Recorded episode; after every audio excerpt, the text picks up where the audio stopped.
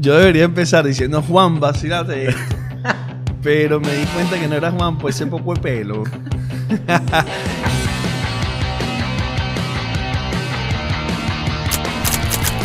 Mi pana Juan no está hoy porque ya tengo unas cosas y va a estar unos días ausente, pero aprovechamos para hablar con Samuel Kaufman, que si no lo conocen y no lo siguen, deberían de conocerlo y seguirlo, porque les va a generar una atracción brutal por lo que él hace, que es fotografía gastronómica. Es decir, a los platitos, a las comiditas, él le hace fotos y a lo mejor está bueno o no, pero uno lo que quiere es comérselo por la imagen que tiene. ¿Qué más, Samuel? ¿Cómo estás? Todo bien, gracias por la invitación, John. De verdad que yo, fan de todo lo que han hecho, tú, Juan, la web, de verdad que lo sigo por todos lados y primero para mí es un honor estar aquí y bueno, espero que esta conversa te guste a ti y les guste a los que nos, nos vayan a ver. Yo creo que, que va a estar bueno, porque tú sabes que, bueno, estamos haciendo Vacilate esto y estamos haciendo Delirium Unboxing.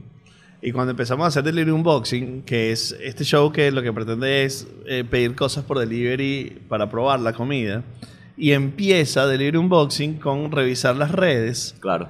y ver las fotos. Y ahí lo que buscamos es qué tanto nos atrae, ¿no? Sí. Y ahí hay un tema súper interesante porque obviamente hay como dos, como dos formas de entender la foto de los proyectos que están en redes. Mucha gente de manera emprendedor que solo está haciendo su foto con sus recursos, con sus posibilidades, con sus técnicas y luego sitios que contratan a fotógrafos para hacerlo. Claro. Y allí está un punto medio un poco de lo que tú haces, porque tu trabajo es hacerle tal vez fotos a esos sitios serios, Sí. pero tus contenidos en redes es tal vez ayudar a la gente a que lo haga.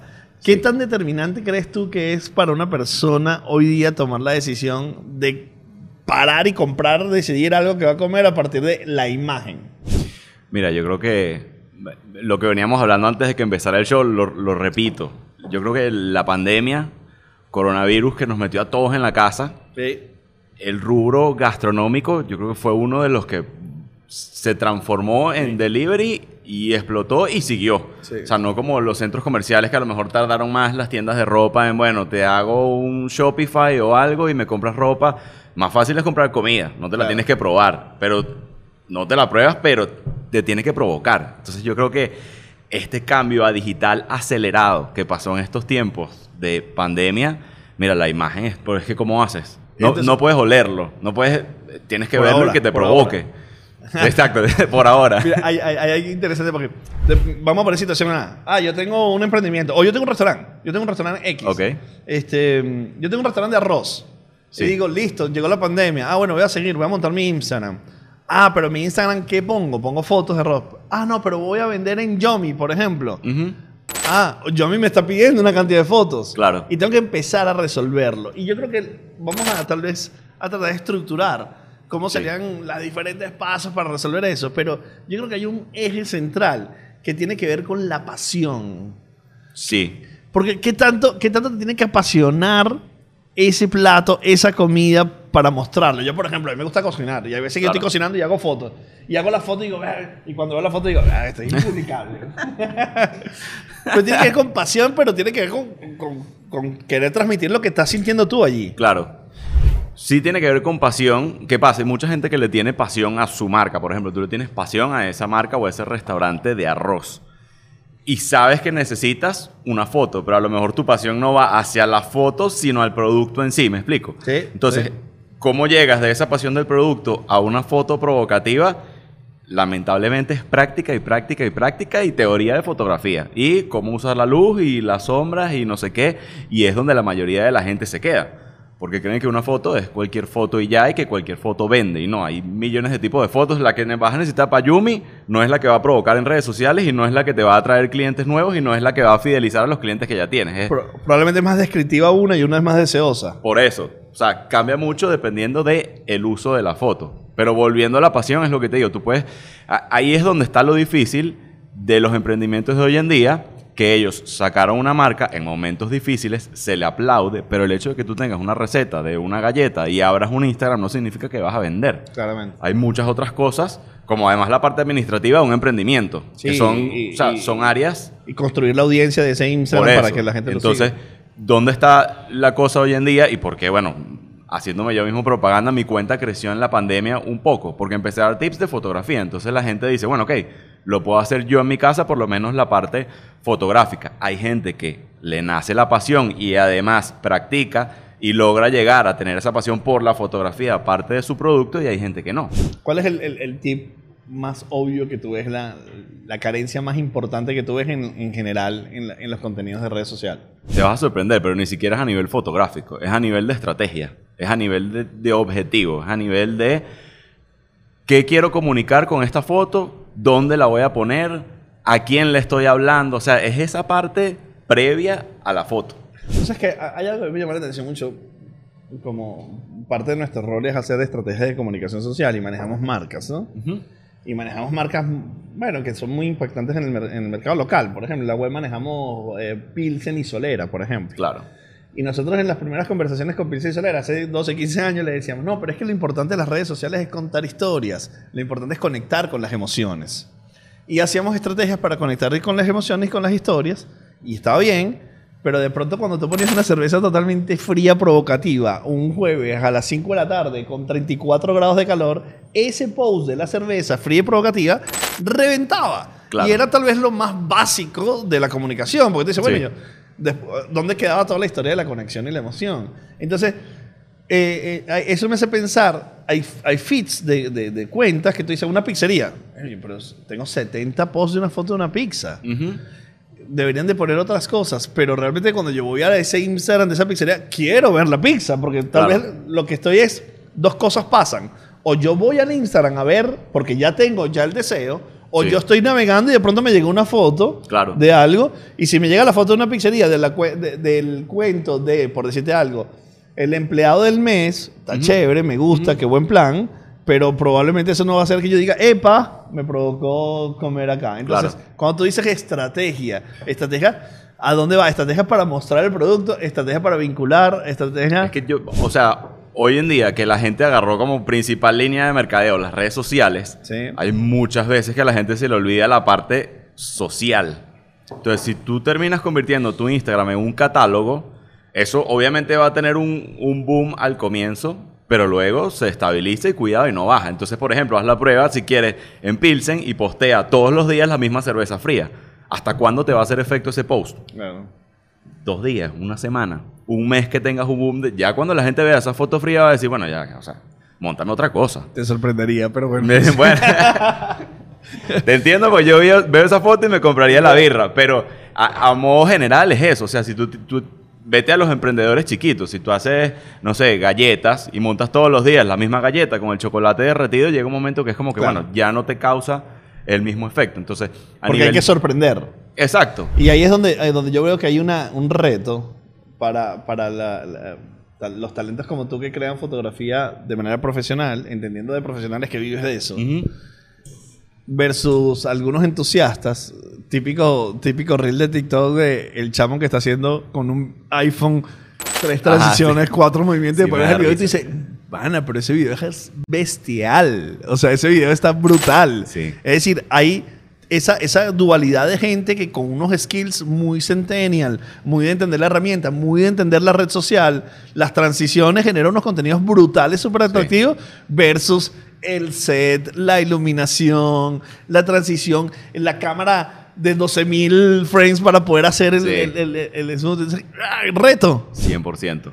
De hecho, me ha pasado que a veces veo comerciales que yo sé que son comerciales hechos aquí en Venezuela. Que yo digo, tienen 40 empleados de producción, no sé cuántos miles de dólares en luces, en bromas, no sé qué vaina. Y uno dice, coño, pero esa marca hubiese hecho eso con el teléfono. Un pelo más honesto, más muestra el behind the más no sé qué. Y te juro que hubiese llegado mucho más lejos.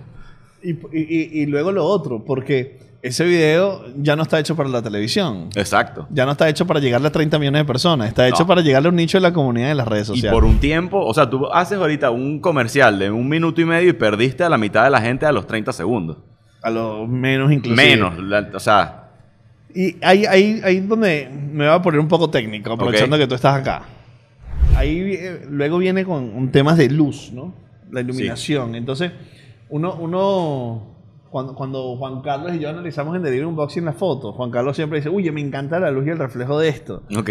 Y obviamente hay una, una hay un trabajo de alimentación, de foto de, de la comida que tiene que ver, o sea, de toda la vida. Cuando tú te parabas frente a McDonald's y, y ves el Big Mac gigante ahí, y ahí Sí. hay un trabajo de, de iluminación y tal. Sí. ¿Cu- ¿Cuánto afecta la luz para generar? ¿Cuánto, cuánto trabajas en la luz cuando estás haciendo eh, un Lo que trabajo? pasa es que la luz es todo. Literalmente fotografía significa escribir con luz. Entonces, si no tienes luz, no tienes foto. Por ahí un, ahí- un profesor fotógrafo mío me decía con luz y sombra, pero bueno. Bueno, exacto. Sí, sí. Pero la sombra es ausencia de luz. Claro. Entonces, la luz es todo. Y sí, lo que pasa es que hay distintas maneras de usar la luz. Y tienes que entenderlo. Hay luz suave, hay luz dura, la dirección, el color.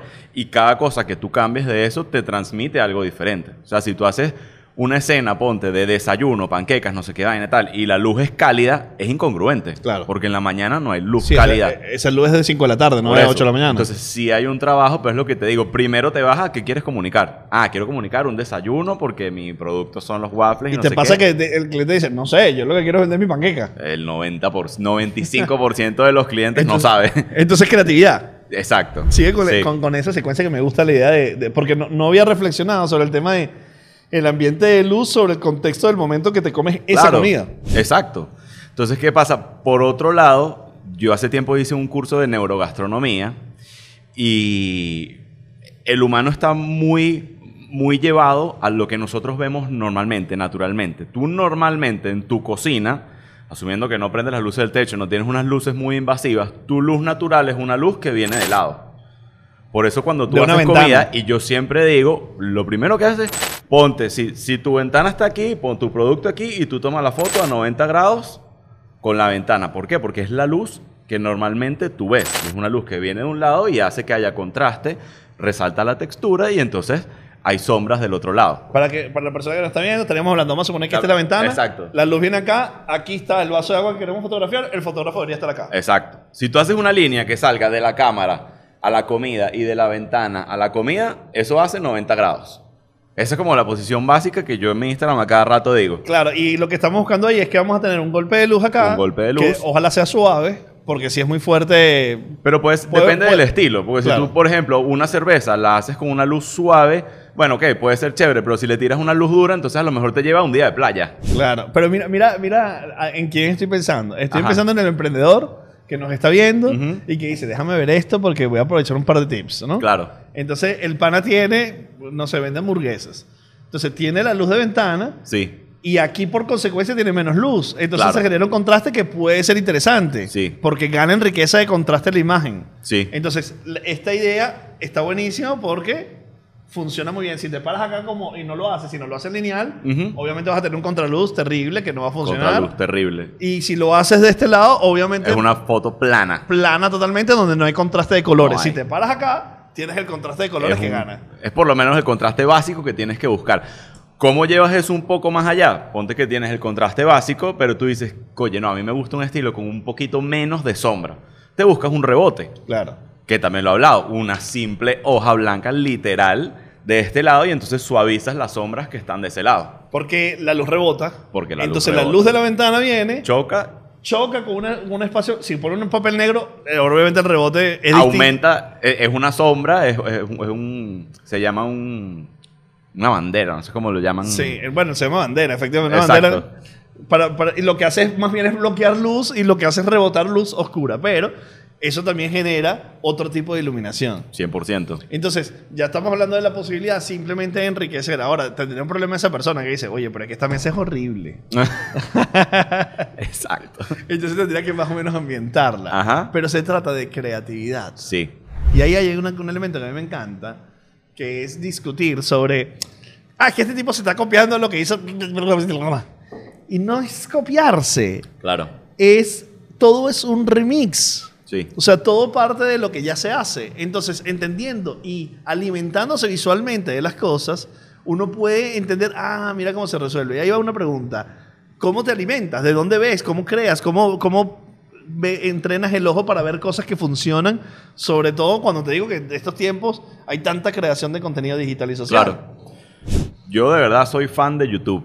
De, de hace mucho tiempo y he conseguido canales de gente que es filmmaker, es fotógrafo, es no sé qué y explican un poco de cosas y hacen behind the scenes de sus clientes y entonces tú a veces ves tomas, ves cosas que tú dices, "Pero, yo quiero hacer eso. Entonces, claro, eso lo llevas, bueno, yo, es mi manera de trabajarlo, lo llevo a quiero hacer eso, pero ¿con qué producto lo hago? Y entonces cuando yo busco ese producto, a lo mejor veo que el producto es diferente o tiene un ángulo distinto. Entonces ahí entra ya algo mío y cambias la idea, pero que tomaste fue- como referencia ese- algo, no es copiarlo y ya. Ese es el principio de la creación. Exacto. la- el el ejemplo, este vaso lo inventó alguien. Sí. Y, y este otro alguien. Sí, Y tú dices, bueno, es que es diferente. Sí, Es- claro. Si hubieras hecho algo tal cual como esto, sí es una copia. Exactamente. Pero si el tipo le puso esta orejita y una asa, a partir de algo que ya existía, recreó algo y creó una nueva cosa. 100%. Entonces, esa es la creación. Sí, entonces yo me nutro mucho de YouTube, Instagram, Pinterest es una fuente de inspiración loca. Este, mira, tengo, he comprado libros de fotografía gastronómica de gente que de hecho seguía en YouTube o en Instagram, sacaron sus libros y ves los libros. Cuando tú son dices una libros. ¿qué es? No conozco.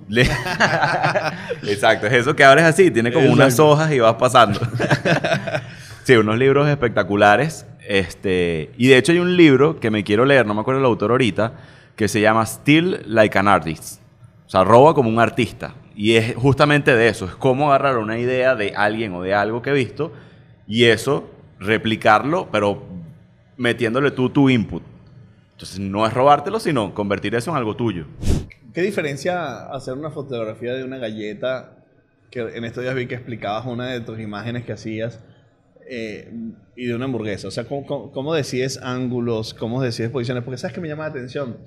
Una de las grandes cosas que nos está trayendo las redes sociales es que la honestidad y la y lo orgánico empieza a ser apreciado. Es decir, hace Sí. un tiempo yo no hubiera presentado nunca, por decir una hamburguesa mordida. Hoy día, como, el- como la persona pone una hamburguesa mordida, hasta atractivo es. Claro. ¿Cómo, ¿Cómo decides los ángulos? ¿Qué consideras? ¿Qué tienes que considerar para decir los ángulos? ¿Cómo es tu proceso de creación allí? A nivel de ángulos, tiene que ver mucho con cómo es el producto que está fotografiando. Composición, composición y ángulo. No puedes, o sea, Ok. A nivel de composición, tiene que ver más con el mensaje que quieres. Por ejemplo, es eso. ¿Qué quieres? el- le preguntas al, al cliente. ¿Qué quieres transmitir? No, bueno, son momentos de consumo. Ah, ok. ¿Quieres hamburguesa mordida o no permites hamburguesa mordida? Eso ya es una cosa. Entonces, ah, ok. Momento de consumo con manos o sin manos. Y eso no le da al cliente una cantidad de decisiones que no tiene ni idea de qué tiene que decir. Pero hay que preguntarlo. claro, porque si no después dice, no me gustó esto. Hay que preguntarlo. Claro. Tienes que tener un buen brief. Hay que hacer un brief y hay Tienes que saber preguntar. qué quieres. Y además hay veces que los clientes no saben que esas cosas existen. Claro. Entonces ellos están esperando a lo mejor algo muy básico y terminan con algo mucho más especializado, específico para su marca, que no sabían que existía. Claro. A lo mejor ellos decían, no, no, ¿para qué una foto mordida? Ni siquiera sabían que podían morder la hamburguesa. Entonces, eso. Entonces son muchas preguntas y en base a eso armas el set a nivel de composición. Es un momento de consumo, entonces es, si es un producto para compartir, quieres un par de manos, son dos personas, o tu producto se come de a cuatro. Entonces es cuántos platos. Es mi manera de verlo. Yo siempre busco que se cree un momento real. Y que yo viendo la imagen entiendo un poco también de qué va. Exactamente. Porque yo, por ejemplo, mira, mira lo que me acabas de decir que, que pienso. Si tú me pones una pizza y me pones cuatro manos, yo ya ahí en solo la imagen te estoy diciendo, por ejemplo, esta pizza cuesta 12 dólares, pero vamos a comer cuatro, es decir, me cuesta 3 dólares cada uno. Ah, bueno, voy a echarle. Exacto. Exacto. Solamente con la imagen. Solamente por Si la me, imagen. pone, si me ponen la pizza solo con una sola persona comiendo, esa pizza cuesta 12 dólares, eh, demasiado para... Y lo otro importante es que tú tengas cosas en la imagen que te hagan referencia al tamaño real del producto. Porque hay veces que si tú pones el producto, si tú pones esta taza sola en un fondo cualquiera, tú- esa taza es de espresso, esa taza es de qué de tamaño es. Si la referencia Entonces- con un celular, Exacto. Entonces, por ejemplo, las pizzas, es importante también que tú hagas alguna foto con un slice en la mano. claro. Y ahí tú ves el tamaño real del slice comparado con una mano promedio. Entonces, eso también es importante a la hora de composición, que tú tengas algo que le dé el tamaño a las personas. Y a nivel de ángulos tiene que ver mucho con cuál es el producto, porque por ejemplo, una pizza, lo primero que se me da a la cabeza es irte a cenital, para que se vea todo. Pero también puedes jugar un poco con el ángulo picado y a lo mejor inclusive un contraluz para que el aceite lo veas brillando. Pero una hamburguesa cenital no tiene sentido. Que vas a ver pan. Claramente. Tú ves una hamburguesa desde arriba, ves el pan, a menos que sea un post específico donde quieras hablar del pan. Claro, porque tienes una característica especial del pan. que Algo que quieras, exacto. Pero normalmente, por ejemplo, el ángulo frontal yo digo que es cuando tienes cosas con altura o capas. Entonces, frontalmente lo ves así. Tienes el producto aquí con altura, haces la foto así para que puedas ver todas las capas. Cuando son productos planos, te vas al cenital o picado. ¿Qué tanto, ¿Qué tanto tiene perjuicio ese tipo de decisiones cuando el video es más protagonista? O sea, porque esto está, eso como fotografía está bien, Claro. pero uno piensa, bueno, pero es que esto va a ser distribuido, antes era para una valla, listo, está bien, Claro. pero esto va a ser distribuido en una red social donde tengo la posibilidad del video. Ok. Y me interesa más bien más otras cosas, otros elementos dramáticos de la composición que me pueden generar. Por ejemplo, si, si yo voy y en vez de tener la cenital, más bien empiezo la cenital y me voy en esta hamburguesa 100%. y me muevo de lado y cuando me muevo de lado empieza a, a- a derretirse el queso, o sea, ya es otra cosa. Claro, pero ahí, ahí tienes un pensamiento de fotografía primero. Claro. Que tú dices, ok, empiezo la toma aquí, pero ¿dónde termino? Termino frontal porque es un producto alto, quiero que se vean las capas y ahí es donde es provocativo. Entonces tú atrapas con algo que no estás viendo, que es medio abstracto el pan, y te mueves y llegaste a la toma final. Pero eso es un pensamiento de fotografía antes que video.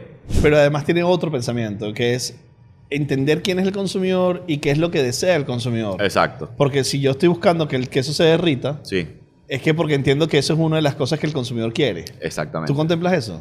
100%. Y lo contemplas desde el punto de vista del qué? ¿Del consumidor, del fotógrafo o del gordito? De nuevo, depende de la marca. Depende de la marca. O sea, si tú, volvemos al ejemplo de las galletas. Si tú vendes una galleta gruesa que cuando la abres la vaina chorrea y no sé qué, coño, sácale provecho a eso. No le vas a sacar provecho a la galleta en el horno.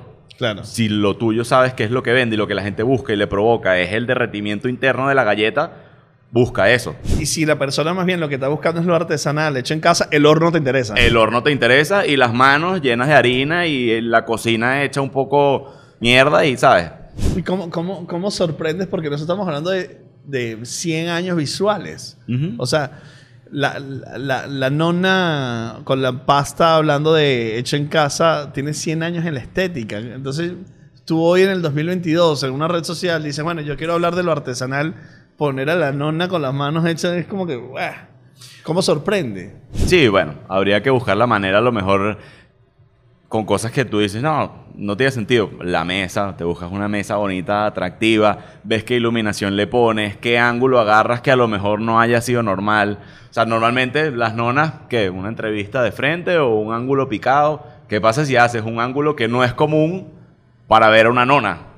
Un ángulo frontal, ella en la mesa, las manos, no sé. O sea, habría que ponerse a jugar ahí para ver. Hay una cuenta que me encanta. Gabriel, ponla, ponla aquí en esta parte, por aquí en algún lado, que es eh, Pasta Grammys, que es lo- las señoras italianas, Ok. 80, 90 años, haciendo pasta a mano. Espectacular. Una belleza. Claro. Es un espectáculo. Sí. O sea, porque ves, o sea, ve- ahí te- te están contando como una historia Ujú. y tiene una coherencia de la historia y es resaltar la pasta fresca, Claro. la pasta hecha en, en casa. Y eso me hace pensar de que la historia, el storytelling, el contar historias es parte de la tarea de, una, de, de un planteamiento de cualquier proyecto que tengamos en gastronómico en redes sociales y de sus imágenes y de sus fotos. Sí. O sea, no, no se trata solamente de la imagen de la botella fría, no se trata solamente de la imagen de la hamburguesa, sino contar la historia. Entonces, ¿tú entiendes un, un- un trabajo como una sesión de fotos o como un proyecto donde yo voy a contar la historia o va a depender de lo- para lo que te contratan? Me encantaría decirte que enfocarme en la historia y que sea un cliente de años y años y años y cultivar eso. Pero realmente la fotografía gastronómica, como lo he venido haciendo yo aquí en Venezuela, es algo nuevo. O sea, yo creo que antes no era así. De hecho, yo cuando Te empecé... voy a retar en eso. Yo creo que hay gente que a lo mejor no es profesional, pero que Ok. hace cosas interesantes. Voy a poner Lovely Gourmet, por ejemplo. Claro, Ajá. Sí. Me encanta el trabajo que ella hace. espectacular. Ella no se basa simplemente en la receta, sino que involucra la historia, involucra la compra, el Sí. desarrollo. ¿Qué piensas del trabajo que... Lo que pasa es que ella lo hace para ella. Yo te estoy hablando Claro. del punto de vista de fotógrafo Profesional. con clientes. Claro. O sea, de mis clientes. Eh, pero desde el punto de vista de ella es espectacular. Y, y- y ahí es donde me encantaría que todos mis clientes quieran llegar. Lo que pasa es que eso requiere tiempo, es generación de consumo a cada- de, de contenido a cada rato, necesitas unas herramientas, necesitas un poco de conocimiento. Yo estoy seguro que los clientes quieren llegar a eso, pero no Claro. quieren pasar por el proceso. no quieren pasar por el proceso. O no lo quieren hacer ellos porque es trabajo. Cuando tú de verdad te pones a generar contenido, bueno, tú lo sabes, es trabajo, es dedicación, es Sí, tiempo, es chamba. organizarte. Es una chamba. Es llegar una hora antes y cuadrar las cámaras, los micrófonos, probar la luz, no sé qué. Entonces, así lo vayas a hacer con el teléfono. En tu casa tienes que planificar. Que yo le he dicho, no, hay muchos emprendedores que, ¿cuáles son las fotos que tienen? Cuando les hacen un pedido y bajan a hacer el delivery, en ese momento es que toman la foto. ¿Cómo piensas tú hacer una foto provocativa si ni siquiera puedes picar el producto porque esa es una torta que le estás entregando ahorita al cliente abajo en planta baja? Claro. No puedes. No puedes. Tienes que planificar, tienes que invertir ingredientes, tienes que invertir tiempo, tienes que estudiar al menos algo o seguir un Instagram como el mío para ver cómo empezar con la luz básica de la ventana. Y, y entender, hay veces que, que obviamente los emprendedores tienen necesidades económicas en sus inicios. Claro. Pero y entender de que tienen que preparar comida para que sea fotografiada, que no se va a vender y que se tiene que deteriorar y que se va a... Sí. Por- porque eh, lo que acabas de decir me llama mucha atención. Es- ese plato que tú le estás entregando a alguien no es el que va a fotografiar, porque no, No. va, no va a funcionar. Ahí, ahí quiero llegar a otro punto que es, que me llama la atención, que, que es el esfuerzo brutal. Esto me encanta, este tema me encanta y yo estoy... El 90%, 99% de los sitios nunca lo he entendido, creo yo. Y es el esfuerzo brutal que hace una marca, no de emprendedora, sino un restaurante para tener una historia que contar con sus imágenes, con sus videos, con una cuenta de Instagram, con su catálogo, su plataforma de WhatsApp. O sea, tiene todo bello, perfecto. Llega el cliente y pide. Y el cliente pide su plato en su mesa, donde la luz no es esta, Exacto. que es magnífica, Sí. que está en la mesa 16, que es oscurita, Sí. que tiene su celular que está bueno o malo no, pero entonces el tipo hace así, le pone la mano y la foto sale terrible. esa foto va para las redes de esa persona y esa persona tiene mil personas, dos mil, cinco mil, cien mil, las personas que tenga. Ajá. Y esa es la imagen del restaurante que sale para que la gente lo vea. Es decir, toneladas de trabajo, estrategia, pensamiento, producción, fotografía. Y la real imagen que más se está viendo son las de los consumidores fotografiándose en el sitio. Sí. ¿Qué sientes de eso? Pasa mucho. Pasa mucho y por eso yo creo que, no, bueno, no sé si eso ya existe, pero tiene que existir alguien en el mundo de arquitectura o diseño de interiores que Ya cuando existe. tú hagas restaurantes, tienes que pensar en que la gente va a tomar fotos. Entonces, desde todas las mesas debería haber, haber buena iluminación. Por ejemplo, donde tú y yo nos conocimos en persona la primera vez, no sé si te acuerdas, no sé si lo quieres decir, Sí, sí, sí, eh, en, en Avant, En Avant, que el lugar es espectacular, tú entras y dices, wow, qué arrecho, no sé qué, tal. Pero tú vas a tomar una foto y sacas el teléfono y tienes una luz hacia arriba que lo primero que hace es una la sombra en sombra el plato de tu mano. Entonces, ahí aplica lo que tú dices. Ves en Instagram una cosa, luego van los clientes y ves puras fotos con la sombra de la mano. ¿Por qué? Porque no pensaron en eso a la hora de... Y atrás el chef preocupado, ¿qué haces tomándole fotos si se está enfriando mi plato y que lo que ¿no? quieres es que Sí, te lo bueno, comas? Sí, sí, sí, sí, sí. También. Pero es eso. Yo creo que hoy en día... Sabes que hay, hay, hay muchas experiencias en el mundo que ya van a, inclusive a este nivel. Que tienen, además de la concepción de la luz, Ujú. tienen la vajilla con el lugar donde debes poner el celular para tomar la foto. Eso no lo había visto. Sí, Imagínate. Hay, hay, en la había un plato donde tiene el espacio para que le pongas el celular para tomar la foto. Ok. Es decir, no es descabellado que tú como restaurante concibas que el principal difusor de los contenidos son Claro. tus clientes. 100%. Y esos clientes son los que van a hacer las fotos. Y son los que van a mandar. Es más, y si lo ves desde ese punto de vista, bueno, me estoy jodiendo yo mismo, pero capaz ni siquiera tienes que crear tanto contenido tú como marca porque el contenido que te van a hacer los clientes puede ser espectacular. Pero es que yo creo que necesitan los dos. Sí, obviamente puede haber un balance, pero a lo mejor no tienes que invertir todos los meses en un fotógrafo, sino una vez cada tres meses. Pero tú sabes qué pasa. Yo creo que yo le creo más a la foto de Valeria que fue a comer a, a- a la casa Bistró Ujú. y tomó la foto y me la mandó que la foto que me manda la casa Bistró. Claro. Porque yo sé que la casa Bistró va a tener una foto que está concebida y pensada para eso. Claro. Cuando veo la foto de la casa Bistró me provoca un mundo. Claro. Y cuando veo la Valeria digo, no, es. es decir, no, no creo que sustituya. Claro. Creo que ratifica. Sí. Complementa. Ahí hay un tema importante que, bueno, lo hago yo, no sé cómo lo trabajan otros fotógrafos. Cuando yo hago fotos en restaurantes que sé que van para redes, para mí lo ideal es usar la luz natural que haya en el restaurante. Y ahí, ahí quería llegar. Dale. Porque ahí es donde viene el cambio, que ese es donde quieres llegar, que es que tú ves una foto en redes y luego ves otra cosa en persona o cambia mucho con la foto de ella. Pero si tú como fotógrafo usas la luz del espacio, sí vas a tener una diferencia, porque obviamente el ángulo y, y- y la calidad de la foto es distinta porque es con una cámara. Pero no es ese choque, por ejemplo, cuando tú ves McDonald's la hamburguesa y te entregan la hamburguesa en una caja y tú dices, esto no tiene nada que ver una cosa con la otra. Pero si tú te planificas y usas luz natural, te acercas a lo que el consumidor final va a ver. Pues fíjate esto, Samuel. Yo creo. La perfección me interesa. No, mejor no. No. Mejor no. Porque, la, porque yo necesito que se parezca mucho a la experiencia que el consumidor va a tener. 100%. Si no se parece a la experiencia que el consumidor va a tener, obviamente voy a tener un proceso de frustración. 100%. Y hay una idea que a mí me ha encantado siempre para arreglar el tema de la foto de los consumidores. Ajá. Que esta la quería montar yo para Ramen Bayón Snack, pero como a mí me gusta hablar y aconsejar, que sepárate de quien te da consejo, porque la gente que te da consejo tiene un interés que no, a lo mejor no es el que te interesa a ti. yo creo que la estrategia brutal de esto es dale tú las fotos a tus clientes de lo que ellos comieron. Ok. Esa es la estrategia brutal. Imagínate que nosotros vamos a comer en este momento y vamos y nos sentamos a comer en Moreno ¿Sí? y comemos ahí súper rico y tal. Y, y- y yo me comí mi pastel de chucho que me encanta. Claro. Listo, yo termino de comer moreno y a mí me llega por WhatsApp o me llega por, por email tres, Está cuatro bello. fotos arrechísimas de ese plato que yo me comí. Eso está bello. Iluminadas perfecto y tal. Y después yo me comí un postre. Y estoy dando esta estrategia que, bueno, era para ramen mayona, pero bueno, que sea para la vida.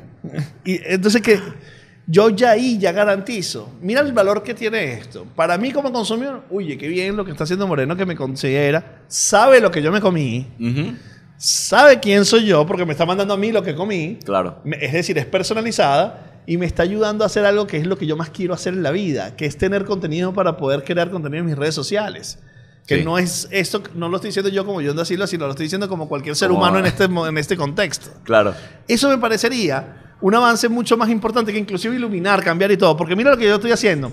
Cómete la comida tranquilo. Que Está caliente, está rica. Sí. Quiero que te la comas. Y el material para compartir esta experiencia lo vas a tener increíble. Claro. Eso me parece una estrategia brutal que hay que hacer. Me parece arrechísimo. Incluirlo en tu Genio. portafolio. Me parece brutal. Porque luego implica que tú vas a tener base de datos, vas a tener consumidor, porque yo voy a querer darte mi, mi- mi usuario, mi mail para que tú me mandes estas cosas. Claro.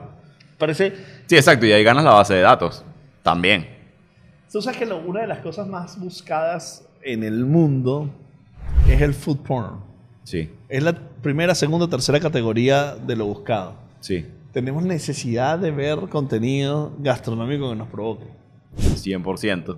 Y, Por eso tú hablaste de la botella fría, no sé qué. Eso es food porn a nivel de bebida. y, y- y- de comida. De la comida todo el tiempo queremos, queremos tener imágenes Sensuales, como digo yo. Pero a mí, a mí me está afectando lo siguiente. Hay veces que hay una transformación en lo que está pasando con el tema de, la, de las del delivery. Ujú. Que es que a lo mejor, o sea, no tiene un poquito de juego esto. ¿Cómo así? O sea, a lo mejor yo estoy tranquilo en mi casa sin hambre y digo, ay, pero déjame ver qué hay por ahí para ver qué me pida. Ok. O- obviamente es un tema de gordito también, ¿no? pero eh, tiene como que el descubrir nuevas cosas, pedir algo para poderlo comer, comer cosas nuevas y obviamente el food porn ahí está impactando. Porque Sí. Es que es increíble. Yo, yo agarro. ah, Yo he tenido que dejar de, dejar de seguir cuentas. Porque te provoca. Porque me provoca demasiado el momento que digo, Y bueno, no puedes seguir con tu no vida puedo así. seguir consumiendo así. Yo agarro mi Instagram y, y, ah, bueno, que también es maravilloso. Mónica. Mónica, que es maravillosa. Mira, casualmente estoy viendo a Mónica acá. Y obviamente veo esto y digo, oye, ah, inmediatamente aquí me puede pasar algo que puede ser dramático para mi día. Epa, Claro. me provocó un sashimi. Y esto puede afectar mi bolsillo porque entonces tengo en el inception de querer comer. Claro. Entonces, el porn es, mm, o sea, Sí. De hecho, yo hice una consultoría con un amigo mío muy genio en negocios, mercadeo, no sé qué. y estructuré mi marca personal en base a ciertas cosas y los contenidos o el tipo de fotos que yo quiero darle a mis clientes. Y hay una cosa que le pusimos el nombre de Business Minded Photography, que es fotografía pensada para el negocio. Entonces la base de eso es un embudo de ventas normal, que tú empiezas arriba por la gente que no te conoce, luego los que te conocen, eh, pero que no tienen razón para comprarte, o sea, te pueden comprar a ti o a la competencia y al final los que ya están decididos que solamente necesitan el precio, delivery y dime cómo hago para comprar. ¿Qué pasa? El food porn ataca es a la capa inicial del embudo, que justamente por eso es que tienes que tener un balance de imágenes, porque para atacar esos tres segmentos del embudo no aplica la misma foto. O sea, si tú ya estás listo para comprar y tú necesitas el precio, cómo pago, a qué hora me llega, de qué te sirve una hamburguesa mordida con queso chorreando. No, yo quiero ver el combo que pedí, qué trae, cuál es el tamaño y cómo te pago. Sí, sí. Entonces, Es muy inteligente. Es muy inteligente porque eso es lo que me... me- eh, eso, eso que llaman en marketing el funnel. Las imágenes que acompañan mi funnel. exacto. Y yo tengo necesidades distintas, depende del stage que tenga en ese funnel. 100%. A mí me parece súper interesante. 100%. Entonces el food porn es arriba. Por eso, cuando ves food porn y te provoca, probablemente es una marca que no conocías. O una marca que tienes tiempo sin comer y tú dices, coño, me provocó. Una foto puede decidir que... Una foto en redes sociales puede hacer que tú tomes la decisión de comer eso. 100%. 100%. Y una foto puede decidir que no quieres comer eso. También. sí, sí, sí me ha pasado y lo he visto. Y de hecho, bueno, yo empecé TikTok hace poco, he probado un millón de cosas y hay un segmento que ha pegado que se llama análisis de calle. Entonces, Ajá. voy por ahí, veo una valla, veo algo, sea buena o mala la foto, o sea, cualquiera de las dos cosas. Hay cosas buenas que resaltar o cosas que se pudiesen mejorar en esa foto. Y he visto fotos que de verdad yo digo, o sea, primero no entiendo cómo permites que salga esa foto y segundo que la imprimas en una valla tamaño tal y entonces coño hay cosas que te quitan de la marca te quitan de la posibilidad de comprar el producto te quitan gente que te pueda seguir entonces sí pasa Estamos hablando con Samuel y Samuel además es un fotógrafo creador de contenidos de fotografía. sí ¿Qué tal esa experiencia, Samuel? O sea, porque ahora, a ver, entendiste, dijiste, ok, yo voy a crear contenidos. Esa creación de contenidos este, me va a ayudar a eh, eh, exponer lo que yo sé y lo que me apasiona y lo que yo hago, que es un poco para lo cual comercialmente la mayoría de las personas usan las redes sociales. sí Y decido hacer este tipo de cosas. Co- ¿Cómo, es- ¿Cómo funciona esa mente fotógrafo para la creación de contenido en su ecosistema y cómo decide qué cosas hacer y qué no? ¿Y qué es lo que más te está gustando hacer y qué más funciona? Ok. En, verdad es estresante porque me gustaría postear más de lo que hago y lo que... Tengo un millón de ideas. Tengo una carpeta que dice fotos y videos por hacer y, y es interminable. Pero... A ver, yo creo que parte de, de- de lo que inclusive yo hablo en redes sociales, que es crear contenido de valor. Este contenido que yo hago es contenido de valor. Yo te voy a Para- parar, te voy a parar ahí de seco. Ajá. eh, Perdóname. El contenido de valor no lo decides tú.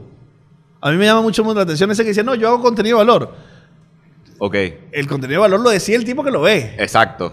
O sea, Por tú el- haces contenido. Tú haces contenido. El valor Si o no. hay- sí, si, si hay buen feedback, te estás dando cuenta que lo que estás haciendo tiene cierto valor. Entonces, ¿qué me ha ayudado eso? Yo, por ejemplo, en ningún lado de mi Instagram tú vas a ver, se ofrece servicio de fotografía y video y no, no, yo te estoy dando tips, es cosas, no sé qué. Y como puede llegar un emprendedor que crezca y me termine pagando la sesión de fotos, esos mismos tips y cosas me posicionan de alguna manera como experto ante marcas grandes u otras personas que necesitan ese servicio. Entonces, Lo que, se, lo que llaman infoproducción. O sea, estás hace- generando información, produciendo, Exacto. produciendo información Sí. que comparte tu punto de vista y, Sí. en- y alguien identifica y dice, uy, yo estoy de acuerdo con lo que este pana dice, probablemente lo necesito para que me ayude. Eso lo empecé a hacer con la pandemia, empezar a dar tips. Ahí fue que empecé a dar tips en Instagram. Y bueno, se fue dando y ahora la verdad es que me estoy tripeando burda la parte educativa, didáctica y ver que la gente te mande fotos por directo. Mira, apliqué lo de la ventana, mira cómo quedó la foto. O mira, te mando la foto, edítala tú para ver cómo quedó con la mía, cosas así. Entonces, esa parte didáctica o esa parte de análisis de fotos que la gente se tripea porque son cosas que el ojo normal, el que no sabe de fotografía, no ve y cuando tú se los muestras dices, wow, qué arrecho en verdad lo que ve una persona que sabe del tema, pues me parece súper fino y por eso arranqué el TikTok también y por otro lado empecé el canal de YouTube. Ya, qué reto. Porque más adelante, ¿Qué haces en YouTube a diferente a TikTok? no, YouTube es contenido más denso. Bueno, lo estoy viendo así, tengo cuatro videos montados. Este, pero TikTok es mucho más, es, es más efímero. Tú tienes Claro. que dar lo que vas a dar en 15 segundos y olvídate. TikTok tienes tiempo de que la persona, que, bueno, donde quiero llegar, que te conozca, que sepa quién eres, cómo eres y que esa persona espere todos esos días de la semana donde tú vas a postear para ir a ver tu video de una. Yo soy fan, por ejemplo, de Peter McKinnon. Y ese pana yo siento que soy el mejor amigo de él, aunque no lo conozco. Qué crack, Entonces, ¿eh? ¿sabes? Mi, mi- mi idea es llegar a ser un Peter McKinnon, pero con... Hay otra tipa que se llama The Bite Shot, que tiene una línea... O sea, ella empezó en YouTube hace 5 o 6 años y empezó con una línea de la parte técnica básica de fotografía. Entonces, ella es muy didáctica y Peter McKinnon es muy él y muy su estilo de vida. A mí me encantaría hacer una mezcla, Una de mezcla eso en YouTube, en videos de 8 o 10 minutos, dependiendo de, de- de lo que quieras hacer. Ojalá, pana, porque lo de Peter, lo de Peter es... A mí No, le- es otro nivel. Peter a mí me vuelve loco. Y además cuando pega el, con el merchandising que lo hablamos el otro día y las cosas que vende, que se venden antes de que las hagan, es, es absurdo. es Y, absurdo. y Peter creció su comunidad de manera dramática, obviamente impulsado por Casey, que no sé si lo sigue, Sí, Casey Neistat. también, lo amo. Claro, porque la narrativa de cómo cuentan las cosas. Pagué su curso. Así, brutal. Lo pagué. sea, Y, y el, y el de Dan Mace, que es. ¿Conoces a Dan ese no lo he visto. Dan no. Mace es como un hijito de Casey, Ok. que, que es otro monstruo también en narrativa. Uy, ojalá que, que- que te montes en esa, me encantaría que te montaras en esa. Sí. Y la, y, la, y la interacción con la gente, o sea, sientes que en tus redes ya la gente está como... ¿Sabes qué me encantaría? Que, que me encantaría muchísimo que, que los emprendedores que tienen poca capacidad tengan posibilidad de crear sus propias cosas con mayor potencia. Pues. Entonces eso Claro. es lo que me gusta del contenido que haces, porque bueno, eso, eso ayudaría muchísimo a la gente, ¿no? Sí, bueno, es lo que te digo. En, en mi futuro veo de alguna manera una academia de fotografía gastronómica especializada y que te hable desde ángulos, luces, pero también la parte del negocio. Y- Cómo ser fotógrafo, cómo ser un fotógrafo rentable, la parte legal, la parte de copyright, Sí. la parte de... Sí. O sea, llegar a tener eso y que vaya desde celular hasta cámara. Es que yo no sé si lo sabe la gente, pero en la industria de, de la fotografía de alimentos tuvimos un bache muy importante hace unos años, porque había una serie de personas que hacían un buen trabajo de eso, pero se fueron del país y en el país no hubo luego quien lo hiciera y ahora hay como... Está resurgiendo de alguna manera. Desde el, desde el emprendimiento y personas como Samuel que lo están haciendo. A, a Sí. todas estas llega el video, Samuel. O sea, Ajá. y, y normalmente los fotógrafos llegan al video como obligados y Sí. forzados Sí. y, y empujados. Sí. ¿Cómo lo estás entendiendo del video? Al principio también me sentí empujado, pero me metí de lleno. O Claro. sea, eso fue estás un, tripeando. un chapuzón de YouTube, de Premiere, de settings de cámara, de... Eso sí te digo, es otro mundo. Es otro Es otro mundo y requiere otra escalada de conocimiento y tiempo y preparación y cagarla y hacer videos que no te gusten y... ¿Y sabes qué pasa? Que las redes sociales van 99 para video. Sí, Entonces el content realmente va a tener que estar en video. sí. Siempre vas a seguir necesitando fotografía, Sí, por sí, ejemplo, sí. menú, no sé qué, Catálogo. vallas, a menos que las vallas también se modernicen y terminen siendo pantallas en todos lados, pero Bueno, bueno, va a no sé pasar un cuándo va a tiempo, pasar un eso. poquito. Por, por lo menos aquí, En el metaverso va a ser mucho más rápido, pero... 100%. Exacto. Pero sí, el video es otro mundo, me lo estoy tripeando demasiado, pero es que entran otras cosas, el storytelling, el, Transiciones. transiciones, Movimientos de cámara. Nada más el, el- el software para editar, si no lo conoces, es, tú lo ves y es, es abrumante. O sea, hay Sí. tantas opciones, tantos botones, tantas... Y tú a lo mejor tienes una idea en la cabeza como que yo sé cuál es la transición que quiero hacer. ¿Cómo hago que mis manos muevan el mouse para hacer eso? ¿Me explico? Y eso toma tiempo. Claro. Bueno, ¿Y, y ya sientes que has avanzado un territorio allí o, Coño, o sí. todavía no? No, sí. Siento que sí ha avanzado comparado a los primeros videos que le tenía miedo a abrir Premiere y como que, ay, qué ladilla. Ahorita sí me siento un poco más confiado. Entonces que yo quiero que Gabriel, el editor, ponga mientras estamos hablando dos o tres cosas que has hecho tú para que la gente tenga una referencia. ¿Ok? ¿Qué de, qué- ¿De qué te sientes orgulloso? Tres cosas que te sientes orgulloso de lo último que has hecho. Wow. Coño, los últimos videos que he montado de, de la Casa Bistró, que tienen como un feeling así muy chef table, diría yo, llevándolo a... Pero es como... Son unos videos El valor de la referencia, qué Exacto, sí, sí, sí. Eh, son videos de platos eh, de la cocina de la Casa Bistró, hechos, te lo juro que al momento, porque además Francisco Avenante es una velocidad en la cocina que yo le digo, párate un momento para yo grabar y no se para. Él, entonces yo es dando coñazos ahí con la cámara, me pongo aquí, me pongo allá, grabo, no sé qué. Eh, iluminación cero, la del lugar. settings, yo dije ahí, cámara lenta para todo. Mentira. No, eso fue de cámara normal porque quería que se sintiera el momento, de la cocina. Y le puse una música como medio música clásica ahí. Y le dejé el audio de la cocina, que me parece que sientes que estás ahí como que te están cocinando tu plato. Claro, entonces le diste Es- como un mood documental realmente. Es como un mood documental. Esos videos, te lo juro que me siento orgulloso y todavía tengo unos por editar que, que están por ahí. Este, ¿Qué otra cosa? Bueno, lo que te dije del segmento de, de TikTok, creo que monté unos en, en Reels de análisis de calle. Ah, yo me lo A mí me encanta y ha tenido de verdad una recepción súper arrecha. La gente se lo ha tomado súper bien y es lo que te digo. A veces yo hubo uno que vi una botella que tenía las luces del techo reflejadas en la botella y la gente decía, verga, Ah, ni, sí, sí, ni sí, lo, lo vi, vi, lo vi, lo vi. ni lo vi. Entonces, claro, eso me parece brutal. Eh, ¿Qué otra cosa? Coño, ya no me acuerdo que hay en mi Ok, Instagram. y, y, y, y ¿qué, es algo que te provoque hacer que no has hecho, que quieres hacer burda. Ok, lo voy a decir aquí. quiero, para el canal de YouTube, quiero hacer unas especies de mini documentales alrededor de comida. Entonces tengo ciertos lugares que sé que van a ser un batacazo porque los amo y me encanta la comida de esos lugares. eh, y es, es eso, hacer un mini documental donde tú veas comidas, personas y lugares. Obviamente girando todo alrededor de la comida, pero esa comida está preparada por alguien. Entonces, ¿cuál es la historia de esa persona? ¿Qué hizo esa historia? ¿Por qué esa comida? Bueno, si necesitas un co-host, aquí Bueno. estoy. Yo pensé que me ibas a decir, no, las fotos del ramen.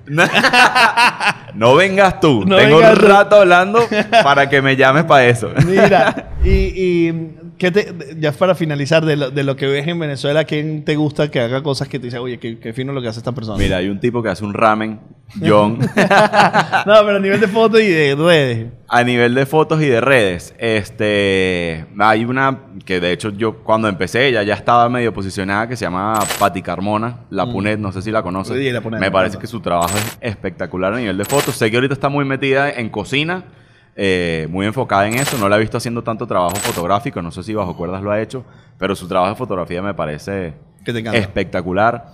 Hay un chamo que se llama, creo que Gabriel, que lo conocía, eh, trabajaba en una agencia, lo conocí y de verdad que las fotos del chamo también son una locura. Después te paso el Instagram. Eh, y por ahí ahorita hay una productora que se llama Kawaii, de un chamo que se llama Andrés Avellaneda, creo que se llama. Que trabajo que están haciendo. Eso sí es, es- es puro video y hacen no solo comida, sino. Yo te vi que montaron un video para una constructora o una marca de arquitectos y diseñadores interiores, no sé qué. Y me parece que el trabajo de producción que están haciendo es, es otro nivel. Son cosas que yo creo que hacen falta aquí muchísimo y, que afuera a lo mejor te tienes que caer a coñazos para conseguir un cliente porque hay demasiada gente que hace cosas así.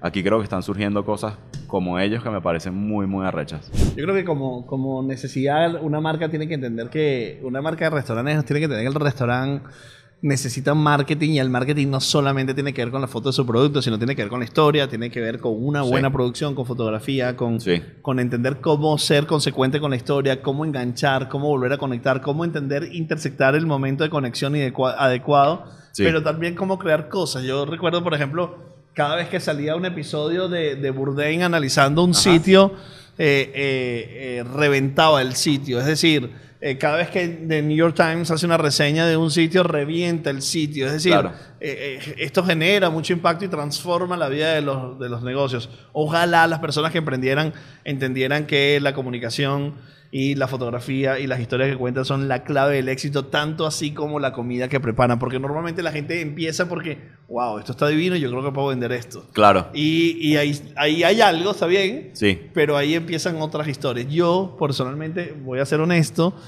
yo muchas veces he ido a muchos restaurantes que no necesariamente tienen la mejor comida, pero tienen la mejor historia. Tal vez en mi, en mi experiencia personal, de los top cuatro restaurantes del mundo, a nivel global, hay uno que me parece nefasto. Ok. Nefasto en sabor, nefasto en comida. Pero la historia. Pero la historia es brutal. Y ha sido uno, dos o tres de los mejores del mundo. Qué locura. Entonces la historia puede ser tan poderosa. La comida me parece nefasta. Pero la Imagínate. historia es buenísima. La historia es increíble. Entonces la historia puede ser tan poderosa para acompañar 100%. las comidas. Mira, hay un detalle, ya sé que estamos cerrando. Tienes historia, tienes marketing, tienes fotos, te- el cliente llega, tienes una mala atención al cliente y lo mandaste todo a la mierda. Ey, ey. Todo el trabajo previo que hiciste lo mandaste a nada. A nada. Yo, Yo- por eso muchas cosas que van de la Sí. mano para llegar a un éxito, como quieras llamarlo. Yo tengo una experiencia que ya no existe, que es, yo lo llamaba el chino cochino, pero el chino de los palos grandes, al, Ajá. al lado de la, de la plaza de los palos grandes, al lado de la pajarera, viejo ya esto. Es el único restaurante donde me trataban de las patadas y todos los jueves y Ibas. todos los sábados igualito. Porque comer comida del norte mandarín, que ahora hace mi hermano Joel, lo hace allá arriba en los palos grandes. Ok. Brutal, pero ese es el único sitio donde le permitía eso. Esto fue Vacílate esto con pana Samuel. Samuel, dime tus redes, donde la gente puede seguir esas cosas. Mira, Instagram es Samuel Kaufman, así como suena. Y el TikTok es Samuel Kaufman 1. Y yo, yo soy John Silva, Arroyo de Snacks en todas las redes. Llévatelo, muchachos.